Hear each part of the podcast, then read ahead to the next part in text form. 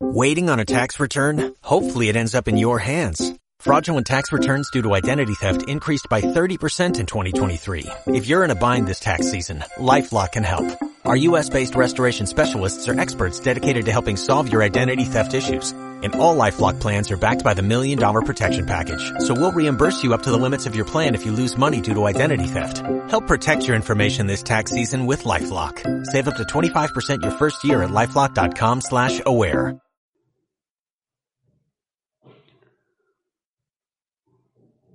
Muy buenas, hijos del hierro. Bienvenidos a un nuevo episodio aquí en Radio Filmman Power. Hoy tenemos con nosotros una nueva entrevistada, una nueva entrevista y hoy va a ser una entrevista bastante práctica y que os va a resultar bastante útil. Tenemos con nosotros a Miriam Ruiz, que en su Instagram es comida.real y tiene, si no me equivoco, más de 50.000 seguidores.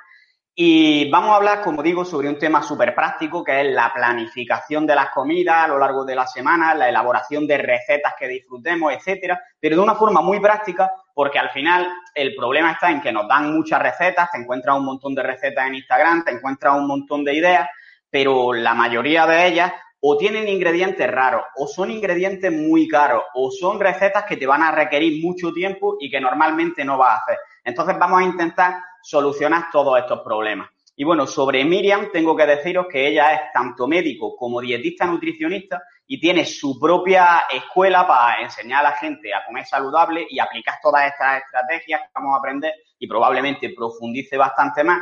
La escuela se llama Edial y dejaré el enlace en la descripción cuando suba este vídeo definitivamente y en la descripción del podcast también.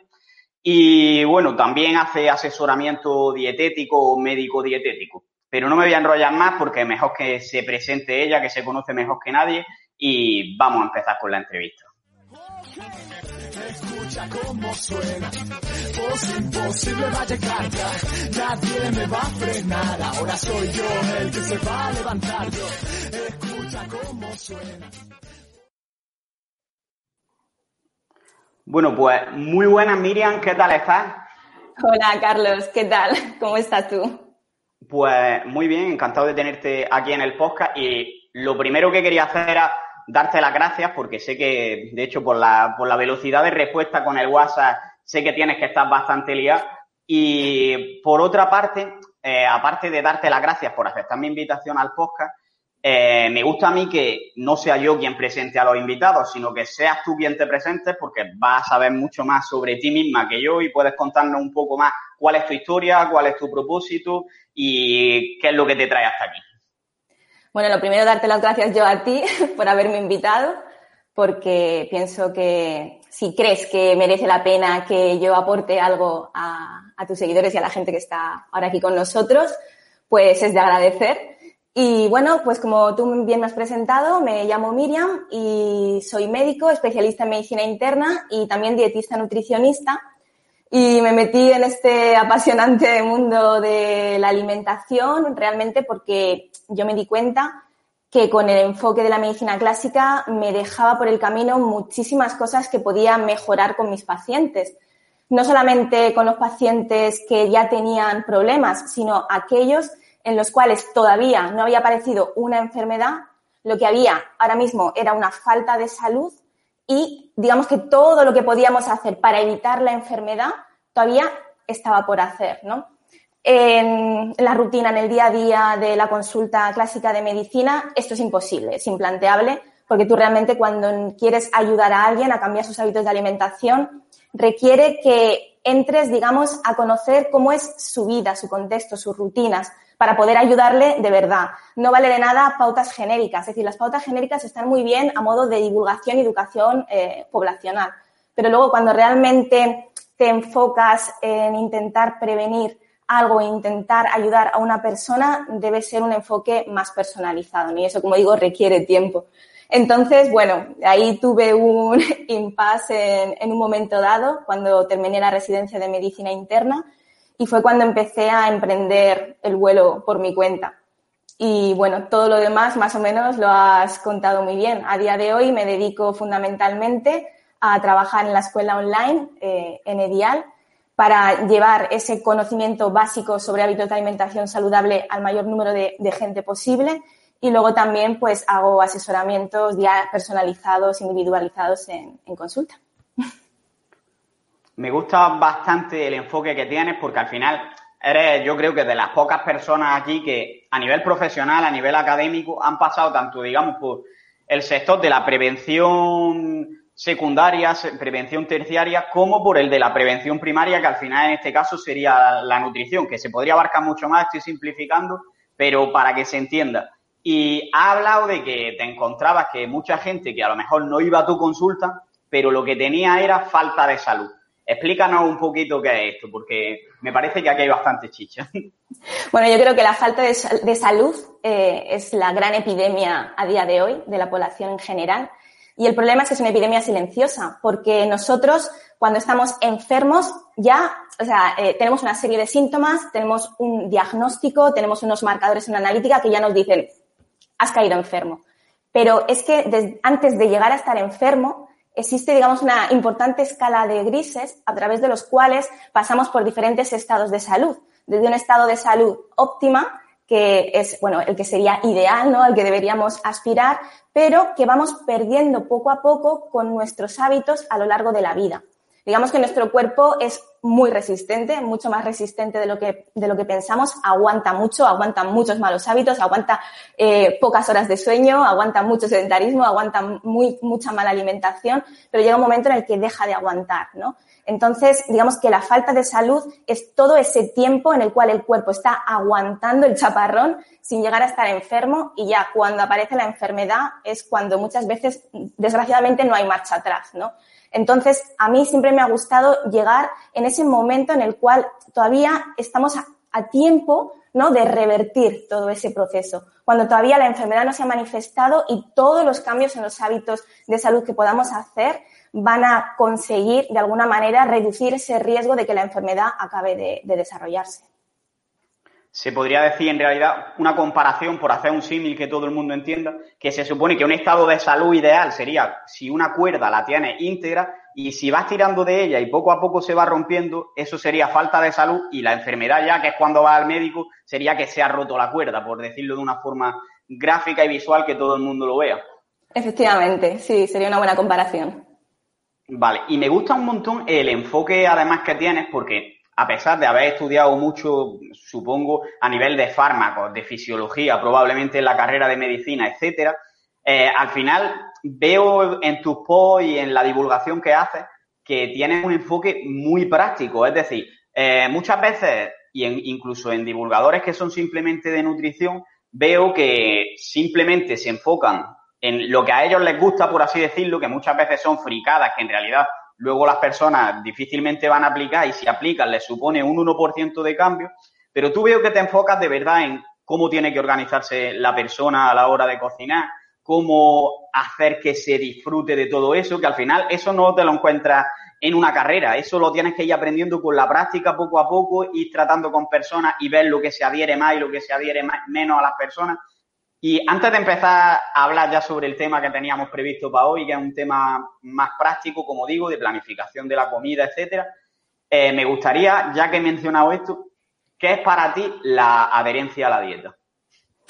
Pues a ver, básicamente la adherencia a la dieta es eh, cuando las personas son capaces de llevar a cabo esas pautas de alimentación o esos hábitos de alimentación de una manera que prácticamente no se van a dar cuenta porque forme parte de su día a día. Es decir, que ya en la cabeza no tengan, eh, no tengan el pensamiento de que están haciendo algo especial o algo diferente, sino que eso se convierta en su vida, de manera que sean capaces de mantenerlo para siempre. O sea, al final, la adherencia es lo que te va a llevar realmente a obtener resultados, porque mm, las dietas, eh, los cambios que hagamos de una manera brusca en nuestra vida pueden dar lugar a resultados pues, de salud o resultados estéticos que se, que se van a observar en el corto plazo, pero van a ser tan duraderos como el tiempo que tú mantengas ese cambio de hábitos que habías empezado, ¿no? De manera que, por ejemplo, pues el tipo de, de dietas, estas dietas de todo, dietas de siete días o dietas milagro, en los cuales, pues sí, muchas veces se observan resultados rápidos. Pero, ¿qué pasa con este tipo de dietas? Que a largo plazo son insostenibles, ¿no? Entonces yo siempre que alguien me pregunta, oye, ¿qué te parece este tipo de dieta? ¿Qué te parece si hago esto? Yo siempre la pregunta que le hago es, ¿Tú te imaginas haciendo eso para siempre? Porque si te imaginas haciéndolo para siempre, te ves capaz, entonces adelante. Pero si tú consideras que es algo que no vas a ser capaz de mantener durante mucho tiempo, ten en cuenta que los resultados que obtengas con ello tampoco van a durar mucho tiempo, van a durar el tiempo que lo mantengas. Y después, pues muchas veces aparecen problemas, aparecen efectos rebote, aparecen problemas que no había antes. Entonces, pues eso es importante en cuanto a, la adherencia. Creo que en relación con esto, además, ha sido súper congruente con tu mensaje, la forma de, de decirlo, porque cuando te has presentado, has dicho antes que tienes lo de la escuela, que el hecho de, tener, de hacer asesoramiento nutricional. Y me parece muy razonable y creo que muchas veces una escuela puede aportarte mucho más que un asesoramiento personalizado, porque la gente que va a la dieta busca específicamente que le hagan una dieta escrita en un papel para colgarla en el frigorífico y seguir exactamente lo que pone en esa dieta. Y es un concepto equivocado porque te está restando libertad.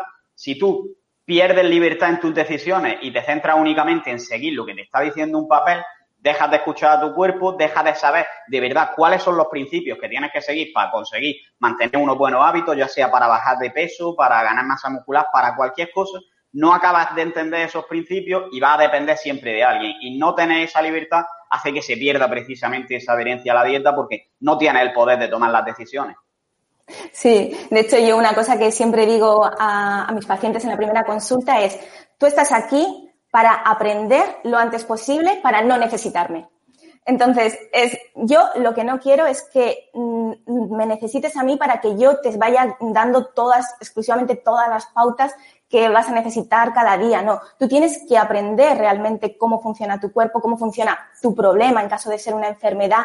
Tienes que hacerte experto en eso, porque cuando llega, cuando llega el momento en el que eres experto, ya sea en tu enfermedad, ya sea en tu alimentación, ya sea en cómo, en saber cómo responde tu cuerpo, las sensaciones, entonces ya no necesitas a nadie que te diga cómo tienes que hacer las cosas.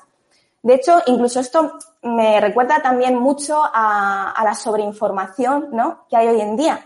Es decir, conozco personas que son súper inteligentes, que también incluso hay personas que son muy frikis, que les encanta eh, absorber todo tipo de información de aquí, de allá.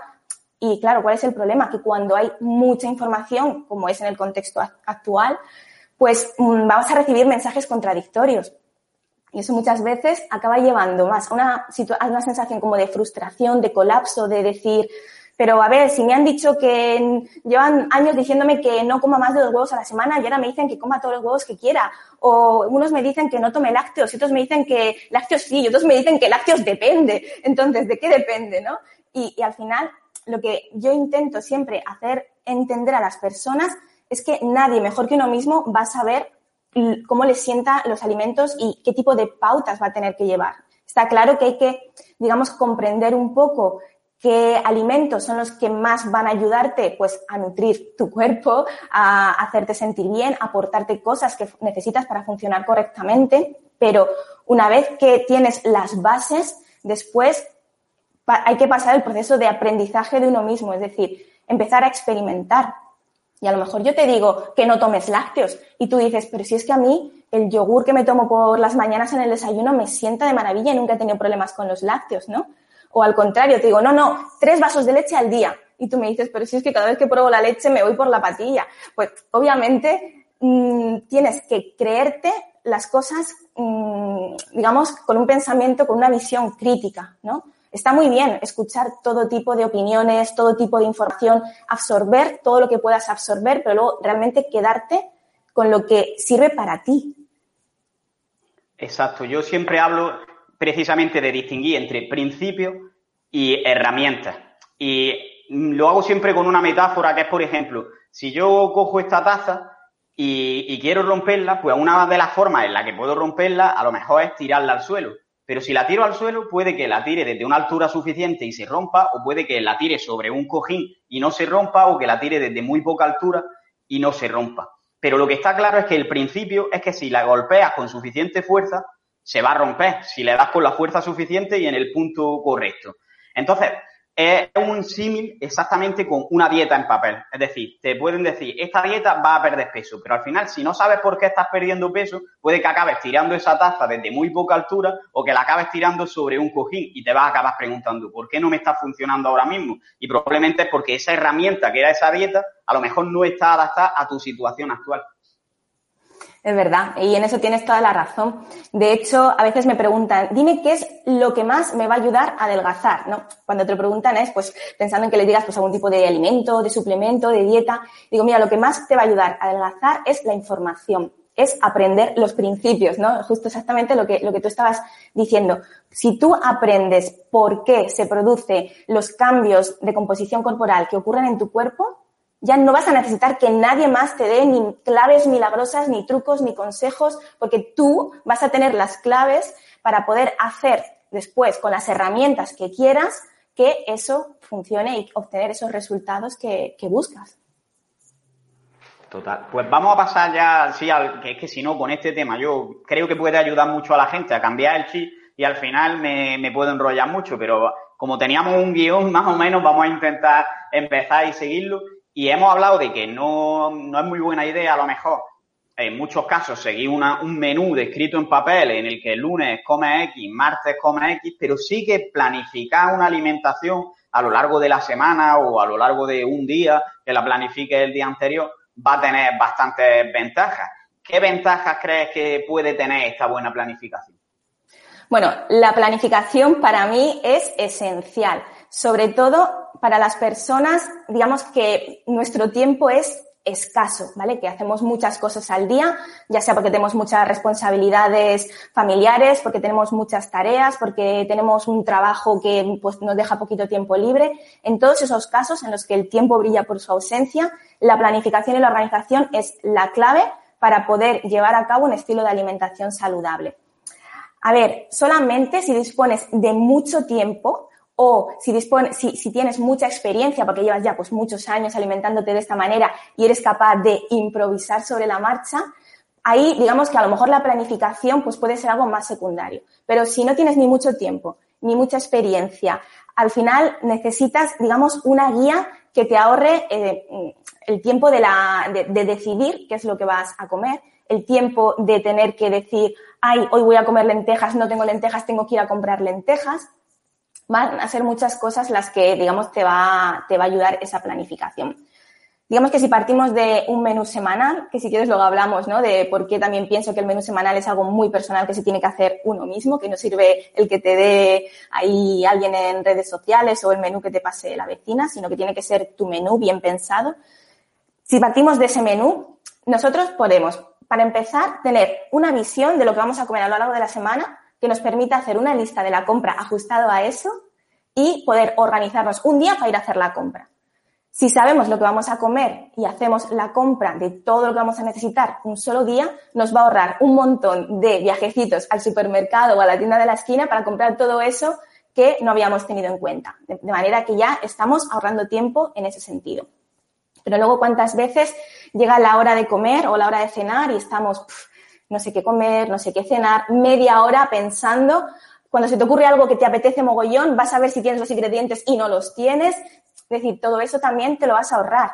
El espacio mental también que genera, porque muchas veces eso ya no solamente es el tiempo que te quita, sino que a muchas personas les genera cierta ansiedad el tener que estar ahí pensando, planificando, voy a comer pollo hoy, ah, no, que comí pollo ayer y voy a comer pollo pasado mañana, no, tanto pollo no, venga, pues hoy merluza, ay, no tengo merluza. Bueno, así, ¿no? Esos bucles, ¿no? Que, que yo digo, todo eso te lo ahorras. Y luego, además, te puedes preplanificar las cosas que tú quieres comer. Es decir, si quieres seguir una alimentación que más o menos sea variada, es decir, lo que decíamos, ¿no? Que no comas pollo tres días a la semana, sino que, oye, pues mira, un día comes pollo, otro día comes salmón, otro día comes lentejas. Bueno, pues todo eso, si lo tienes planificado de antemano, te va a resultar mucho más fácil de llevarlo a cabo porque lo vas a poder, eh, digamos, decidir, no lo vas a tener que improvisar. Entonces tú con un papel puedes decidir, puedes cuadrar, puedes, digamos, distribuirte las comidas de una forma mucho más variada y equilibrada a lo largo de la semana que si lo vas haciendo así de manera improvisada y, espontánea. Total. Y bueno, aparte también que vas a tomar mejores decisiones porque si llegas, no tienes planificado y encima eh, llegas del trabajo súper estresado, no tienes tiempo y no tienes las herramientas necesarias además, te va a pasar que vas a decir, ahora mismo no tengo ganas de, ponerme a cocinar, que es verdad que puedes hacerte un montón de recetas que no tienes prácticamente que cocinar, pero en ese momento el cerebro te dice, pues mejor llamo y me pido una pizza. Entonces, también va a influir en que vas a tomar mejores decisiones, por ejemplo. O, por ejemplo, también yo creo que puede influir en el tema que acabas de mencionar de que va a variar más la dieta, porque yo si no planifico tiendo a que saco pollo, pues ya tres días seguidos comiendo pollo hasta que se acaba. Pero en este sentido, también creo que una de las ventajas es que te permite ahorrar dinero, porque puedes planificarte de tal forma que los alimentos que se te vayan a caducar o que se vayan a poner malos antes o que hayan sido sobras de otras comidas, los puedas volver a comértelos antes de que se pongan malos. Pero en relación con este tema de la variedad, has mencionado varias veces lo de comí pollo ayer, hoy no puedo comer pollo. ¿Crees que es necesario que todos los días se coma algo diferente? No, que va. Tampoco, a ver, lo decía un poco en plan cómico, ¿no? El, eh, porque el pollo, en mi experiencia por lo menos, es como lo más socorrido, lo que come todo el mundo cuando no sabe qué comer, ¿no? Y, es verdad, pues quien no tiene unas pechugas de pollo que te lo haces a la plancha o a falta de tiempos la gente se compra un pollo asado y mira, ya tengo la comida hecha, ¿no? Entonces, no pasa nada, obviamente. Yo incluso a las personas que eh, tienen muy poco tiempo y necesitan optimizarlo muchísimo el tema de las comidas y solamente tienen un momento al día, por ejemplo, para cocinarse, yo le digo, mira, aprovecha ese momento, por ejemplo, en la cena, digo, y te vas a preparar el doble de cena que te irías a preparar, de manera que, oye, te cenas hoy la mitad y ya tienes la mitad de la comida, ya tienes la otra mitad para poder comer mañana. Es decir, no pasa nada por comer lo mismo dos días seguidos, es un poco también a, nivel individual, ¿no? A ver, pues lo ideal es que si ya que te vas a planificar y puedes hacerlo, pues que tú te hagas una distribución más variadita, porque cuantas más cosas, más alimentos reales variados comamos, mejor. Pero que si un día te ha sobrado tortilla para cenar y te la quieres desayunar al día siguiente, pues tampoco pasa absolutamente nada. Claro, en resumen, que al final, obviamente, variando más, va a introducir más variedad de nutrientes también, pero que tener el chip de que no si ayer comiste lentejas, hoy no puedes comer lentejas, eh, lo que va a hacer es complicarte la vida y que probablemente acabes tomando peores decisiones por obligarte a eso. Entonces, tampoco es algo que sea estrictamente necesario y de hecho, eh, a la mayoría de gente que te dice, es que ayer comiste lentejas, ¿cómo comes hoy también? Luego les ves su desayuno y siempre es tostada por lo menos aquí en Andalucía. Sí, la verdad es que el desayuno es una de esas comidas en las cuales no nos importa tanto repetir, pero porque digamos que culturalmente lo tenemos muy aceptado. Sin embargo, comer lentejas y cenarte las lentejas que te han sobra a mediodía parece un poco aberración, ¿no? Cuando, oye, es completamente normal. Otra cosa es que te aburra y digas, qué rollo cenar lentejas y he comido lentejas. Pero bueno, para no aburrirse también hay trucos, porque si a mediodía te has comido las lentejas con cuchara, pues para la noche le pasas la batidora, le echas un poco de curry y te haces una crema de lentejas al curry y para completar, pues le pones un par de huevos cocidos, por ejemplo. Es un poco también el tener recursos, pero esto también, como digo siempre, ¿no? Te lo da la experiencia el, y, y también las ganas de no aburrirte, porque al final cuando llevas comiendo saludable muchos años, pues o varías o innovas o experimentas con la comida o si no al final acabas perdiendo la adherencia, ¿no? Lo que decíamos al, principio. Si haces siempre lo mismo, nuestro cerebro está, digamos que busca el cambio, busca el, innovar, busca cosas diferentes, si no, se aburre. Y a lo mejor si eres muy constante, pues a pesar de estar aburrido, sigues haciendo las cosas bien, ¿no? Digamos.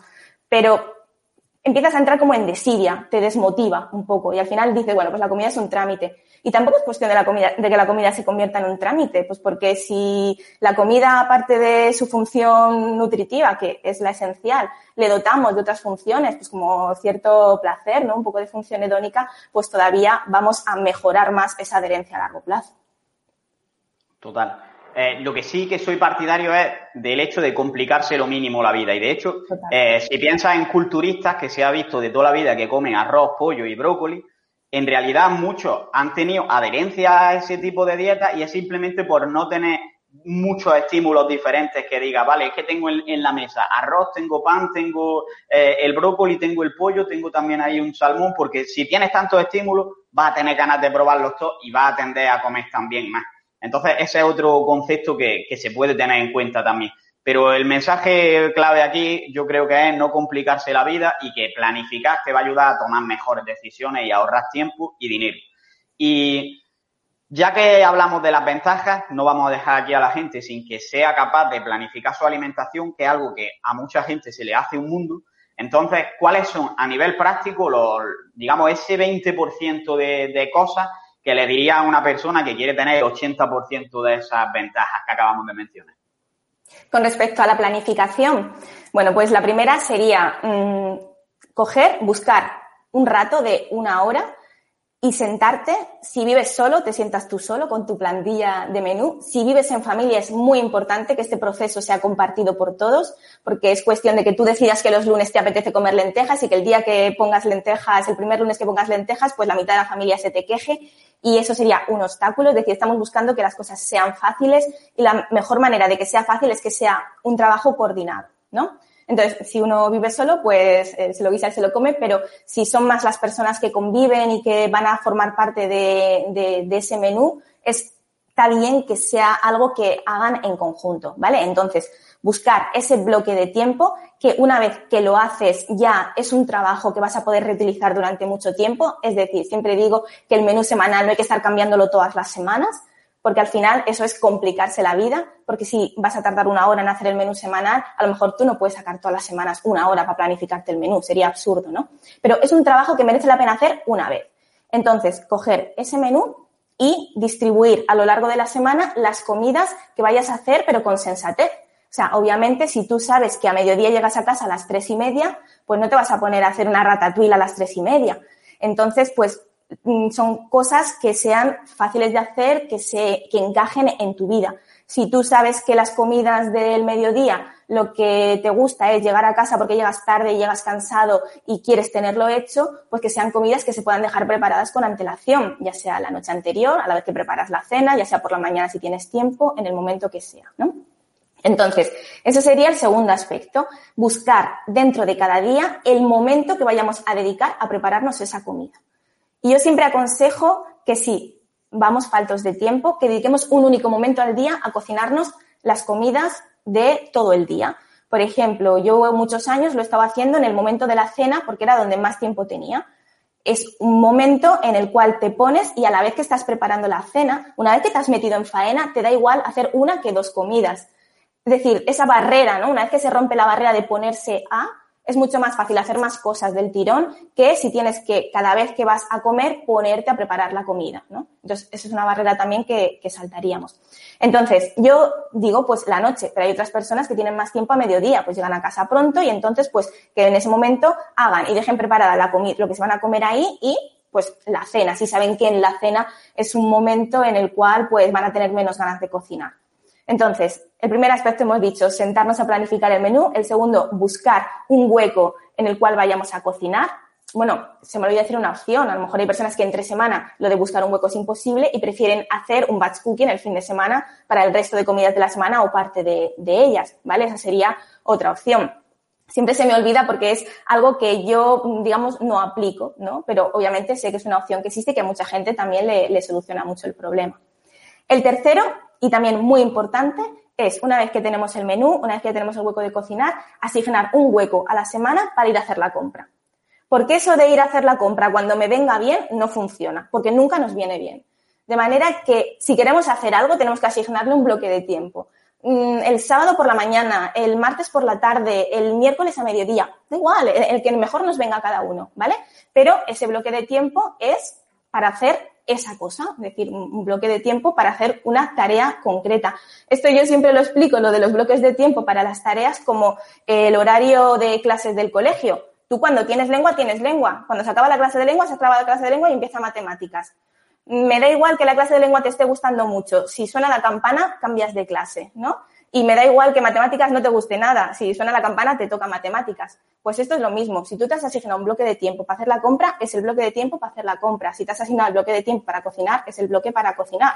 Y si te has asignado un bloque de tiempo para prepararte ese menú y sentarte con tu familia a hacerlo, pues tampoco lo procrastines. Es decir, no, si no te apetece hacerlo porque te prefieres irte a patinar, pues a ver, a todos nos apetece más irnos a patinar, pero es que eso después te va a ahorrar mucho trabajo, mucho tiempo y a lo mejor gracias a eso después puedes patinar varios días a la semana.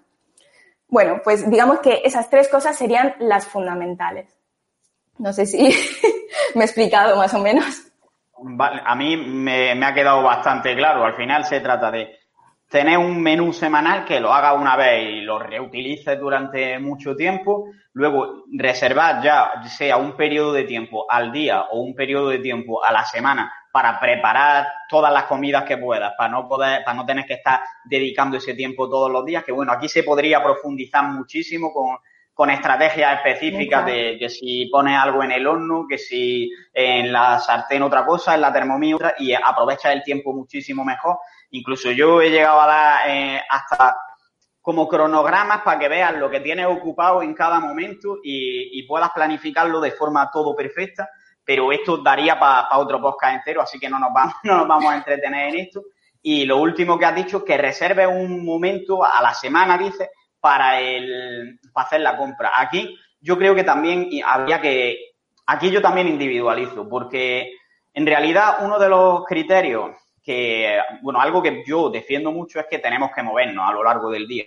Pero yo me he dado cuenta de que ahora que yo estaba teletrabajando, pues me metí aquí por la mañana en el trabajo, me secaba en el trabajo y claro, no tenía ni que ir a la oficina, ni que volver de la oficina, ni nada. Y cuando me daba cuenta eran las 8 de la tarde y había dado 3.000 pasos.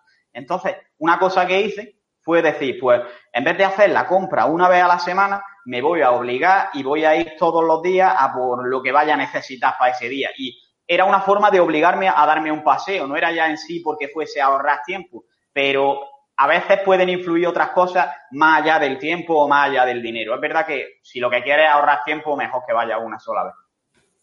También puedes hacer una mezcla de las dos, es decir, vas una vez a la semana a hacer la compra de todo lo imprescindible para la semana y luego, pues si quieres salir cada día a comprar, pues no sé, si te falta algo, pues venga, un cartoncito de huevos, un tal. Puedes hacer una, una combinación de ambas. Yo siempre digo lo de asignar un hueco a la compra semanal para que luego no llegue el momento en el cual eso se pase, que vayas a decir voy a ponerme a cocinar tal plato y no tengo los ingredientes necesarios. Y entonces ya ahí todo se va abajo, ¿no? Empiezas ahí, entra en el, en el bucle y ahora qué hago, no tengo de esto, no tengo lo otro, y ya más allá así. y a la hora de hacer la lista de la compra, ¿Utiliza alguna, algún truquillo o algo que te permita que no se te olvide nada o simplemente mira ese menú que has dicho que preparas? Porque yo, yo sí tengo aquí truquillo. Bueno, yo para la lista de la compra siempre tengo una especie como de lista de la compra preelaborada. Em, de hecho, vamos, en la página web se la puede descargar cualquiera. Mis pacientes se las doy el primer día y lo único que hay que hacer es rellenarla. Es decir, tú una vez que tienes el menú semanal, te pones con el menú semanal y con tu lista de la compra al lado y vas viendo, a ver, el lunes para desayunar huevos, pues venga, huevos, ¿cuántos voy a necesitar? Y dices, a ver, pues mira, el lunes es para el desayuno, el martes en la comida, el jueves ceno huevos, haces la suma de los huevos que necesitas y te lo vas apuntando. Es decir, vas, sales ya de casa con la lista de la compra hecha y como la lista ya está, digamos, preelaborada, solamente tienes que ir rellenando con las cosas del menú semanal que vas a necesitar para esa semana. Es el único así truquillo que suelo dar. Es súper útil esto en realidad. De hecho, yo he creado un, un Excel incluso que lo que te hace es calcularte tu dieta, que tú le puedes poner incluso todos los alimentos y luego te sale una pestaña aparte en la que todos los alimentos que has puesto en esa dieta, que la puedes calcular con cantidades en plan y todo para, para ver los objetivos, pero te sale una pestaña aparte en la que eh, te sale la lista de la compra y si, por ejemplo, a lo largo de la dieta de toda la semana tú has puesto pollo en total 700 gramos, pues te sale ahí 700 gramos de pollo. Entonces, eso me parece súper útil. Y luego yo trucos que tengo también, aparte de tener una lista preestablecida, que luego sí es verdad que a lo mejor a lo largo del año cambia para que metas frutas y verduras de temporada y cosas así, que probablemente ahora hablaremos de ello, pero lo que también hago es, se puede ir a lo simple, que es tener una libreta y un boli en la cocina y que cada vez que algo se te gaste de lo que comes normalmente lo apuntes, pero yo lo hago mucho más fácil porque al final el problema de esto es que tienes eh, siempre las manos sucias cuando te vas a poner a apuntarlo en el papel y cuando te las limpias ya no te acuerdas de apuntarlo. Entonces, yo tengo una Alexa en la cocina, que pues, espero que no me oiga y responda ahora, pero lo que hago es que lo tengo configurado con otra aplicación y le digo, Alexa, apunta no sé qué en la lista de la compra. Y luego ya pues me aparece en el móvil, que además lo tenía incluso compartido con mi pareja esa lista, entonces nos aparecía a los dos y si ella estaba en ese momento haciendo la compra, pues ya lo aparecía ahí y eso es súper útil. Sí, me suena una aplicación que usaba yo también para eso, la de Buy Me puede ser, o no, no sé cuál utilizarás tú, pero vamos, que básicamente era lo mismo. Tú tenías una lista de la compra que podías compartir y ahí vas apuntando lo que te faltaba y también pues podías hacerlo, podías conectarlo a un dispositivo de estos que por voz te lo va añadiendo, pero es una muy buena idea.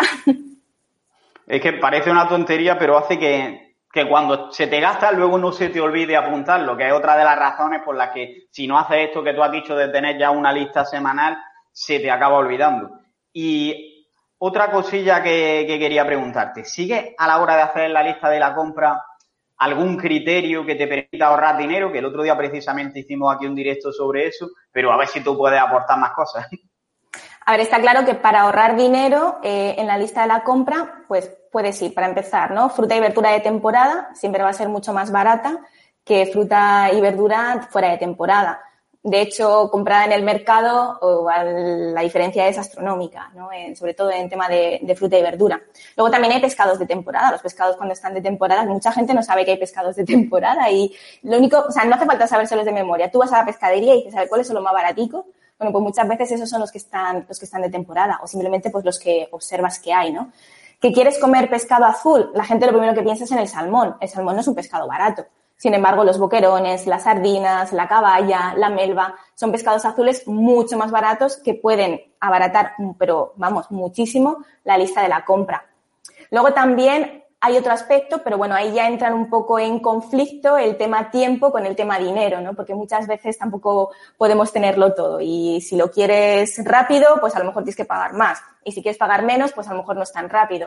Por ejemplo, pues todas las legumbres son muchísimo más baratas compradas eh, en seco que compradas en botella cocida. Pero claro, en botella cocida te soluciona la comida en cinco minutos y si las compras en seco tienes que ponerlas en remojo, luego hacerles la cocción prolongada o tener una olla rápida para cocerlas.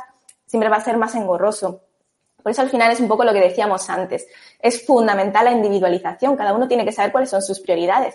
Si tu prioridad es el tiempo, pues a lo mejor tienes que gastarte más. Si tu prioridad es el dinero, pues puedes ahorrar más, o sea, puedes, eh, tienes que dedicarle un poquito más de tiempo, ¿no? Y bueno, ahí solo he metido dos variables, pero podrían influir muchas más. Si quieres que tu compra sea, digamos, más sostenible, pues obviamente, pues menos botes, menos plásticos, menos tal, pues vas a tener que invertir más tiempo, pues porque tendrás que comprar cosas a granel, que a lo mejor no venden en el supermercado, igual tienes que ir a otros sitios, tienes que emplear más tiempo en eso, más tiempo en cocinarlo, porque si no quieres comprarte la legumbre en un bote, te la compras a granel, pues luego lo que hemos dicho, remojo, cocinado, tal. Entonces al final son muchas variables y entonces también hay muchas personas que todo esto le genera mucha ansiedad, ¿no? El intentar llegar a todo. Se ponen muchos objetivos con respecto a, la alimentación y quieren cumplirlos todos quieren comer barato, sostenible, rápido, saludable.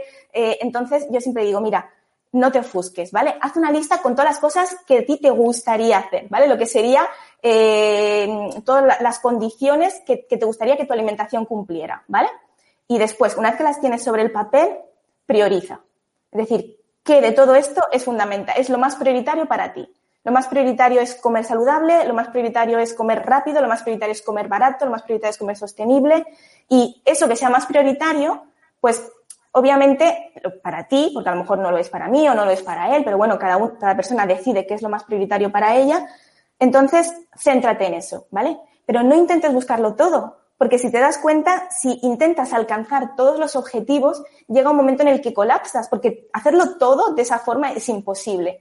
Entonces, elige, y ese ejercicio de elegir y priorizar es una cosa tan lógica, pero que tan pocas veces nos planteamos y muchas veces genera tanta ansiedad. Y, al final la vida es eso, la vida es elegir una cosa y renunciar a otra. Todo tiene su coste de oportunidad. De hecho, es que la mayoría de las veces nos pasa esto ya no solo en temas de alimentación, de lo que valoramos al elegir, la alimentación, etcétera, sino que nos pasa en todo en la vida, que por no habernos parado a ordenar de, verdad cuáles son nuestras prioridades, nos pasa que, por ejemplo, yo estoy seguro de que para la mayoría de las personas la salud es su prioridad, pero luego te dicen no tengo tiempo para hacer ejercicio o no tengo tiempo para hacerme un plato saludable y en realidad no es porque no tengan tiempo, es porque no están actuando respecto a esa prioridad porque a lo mejor le dan más prioridad a trabajar una hora más o le dan más prioridad a ver una serie de Netflix, que casi todo el mundo tiene tiempo para eso, pero luego no la tenemos para la hora de ejercicio. Entonces se trata de eso, de que ordenemos esas prioridades y en el caso de la alimentación también, en el caso de la alimentación y en todo en general, que tenemos una mentalidad muy dicotómica, de decir, esto tiene que ser o blanco o negro. Por ejemplo, en el tema del veganismo, eh, yo la verdad que tengo cierta conciencia con el tema de que eh, del maltrato animal, con la sostenibilidad también, etcétera. Pero eh, también tengo cierta conciencia con que me gusta salir con mis amigos y no todos comparten esto. Y si ellos quieren un día comer en un restaurante de hamburguesas y yo sé que no voy a estar a gusto si me como el pan y ya está, pues no veo problema en que me coma ese día una hamburguesa porque ya estoy contribuyendo durante el resto de la semana a lo mejor y no como animales en mi casa. De hecho, yo en mi casa no, no como carne ni como lácteos sí, pero en general carne ni pescado no suelo comer. Entonces, eso que no te impida otros valores que tienes, eh, llevarlos a cabo, por así decirlo. Sí, es un poquito lo mismo que decíamos. Al final, cada uno tiene que ordenar sus prioridades y habrá personas para las cuales su principal prioridad sea eh, el, tema del maltrato animal o el respeto a los animales. Es decir, y es perfecto, es decir, es genial y, a mí me parece mm, estupendo que cada persona tenga muy claras cuáles son sus prioridades y actúe en consecuencia. Porque, como digo, son tan individuales como personas hay en el mundo. Y yo creo que, bueno, que cada uno haga, actúe en consecuencia. Ya digo, el problema lo veo más en cuando uno entra en conflicto interno por no tener claras sus, sus prioridades. Y es simplemente por no pararse un momento para ordenarlas. Y se tarda cinco minutos.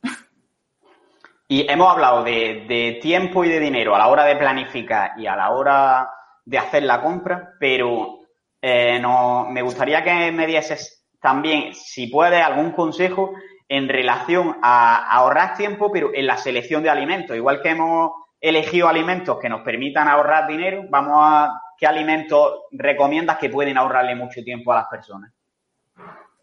Por ejemplo, ¿te refieres a alimentos que sean más fáciles de preparar o algo así? Por ejemplo, lo que, lo que han mencionado de las legumbres me parece clave porque es súper fácil. Te coge una ensalada, yo siempre soy más fan de las mega ensaladas, que, te, mm. que es, te coge una ensalada de las que vienen ya cortadas Ahí está ya quitándolo de la sostenibilidad, pero bueno, te echas la ensalada, te echas un bote de legumbres preparadas y a lo mejor un poco de queso, unos huevos y a mí me gusta con soja texturizada y tienes un plato súper completo con algo de frutos secos y eso es un plato entero y te la has hecho en dos minutos. Sí, efectivamente, es decir, utilizar ese tipo de recursos nos ahorran mucho tiempo.